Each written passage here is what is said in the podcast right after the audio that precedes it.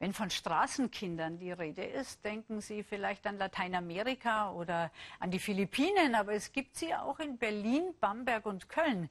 Hier fallen die Sofahopper womöglich weniger auf, so nennt man die Jugendlichen, die eigentlich ein Zuhause haben, aber lieber anderswo schlafen, bei Freunden auf der Couch, auf der Parkbank oder in aufgebrochenen Autos.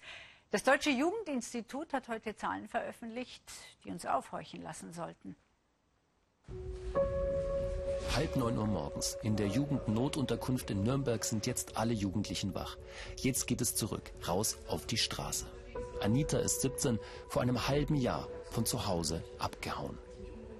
Ich bin dann in die Kinderpsychiatrie gegangen, weil ich mich umbringen wollte, weil ich zu Hause mit meiner Mutter nicht klarkomme, weil die mich schlägt halt und ich habe dann zurückgeschlagen und seitdem verstehen wir uns nicht mehr. Gewalt im Elternhaus, der häufigste Grund, warum Kinder abhauen. Wenn die Polizei Jugendliche aufgreift, werden normalerweise die Eltern oder das Jugendamt eingeschaltet. Es gibt viele Einrichtungen für Jugendliche wie Anita. Und dennoch, 37.000 Menschen im Alter bis 26 Jahren leben in Deutschland ohne Meldeadresse. 6.500 sind wie Anita unter 18 Jahre alt. Anita lebt vom Kindergeld. Das geht für Drogen drauf. Schlechte Erfahrungen bleiben da nicht aus. Erst letztens am Bahnhof bin ich jemandem begegnet. Der wollte unbedingt, dass ich die ganze Zeit mit ihm komme halt. Der Typ hat auch gemeint, 20 Euro für 10 Minuten. Und dann bin ich abgehauen, weil ich mich halt gefragt habe, was soll das?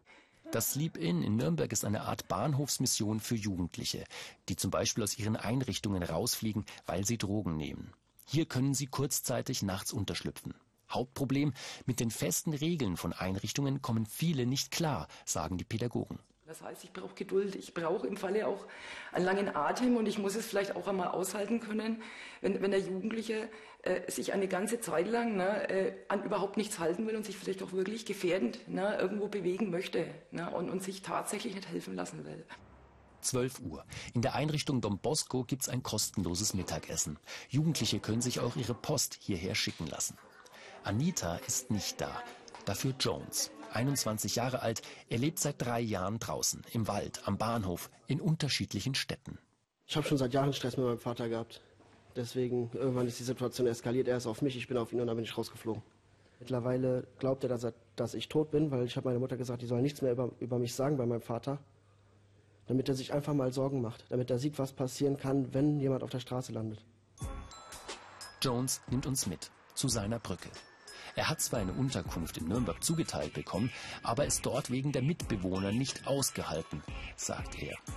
Unter der Theodor-Heuss-Brücke hat Cobra das Sagen. Er hat immer ein paar Schlafsäcke übrig. Man hält zusammen. Jones sagt, er will heuer eine Ausbildung machen. Der Cobra hat schon gesagt, sorg dafür, dass du von der Straße kommst. Du bist viel zu jung, du hast auf der Straße eigentlich nichts verloren. Deswegen. Und so langsam wird es ja langsam. Langsam aber sicher. Nach über dreieinhalb Jahren. Vielleicht schafft er es. Wenn nicht, sagt Jones, wolle er nach Italien weiterziehen.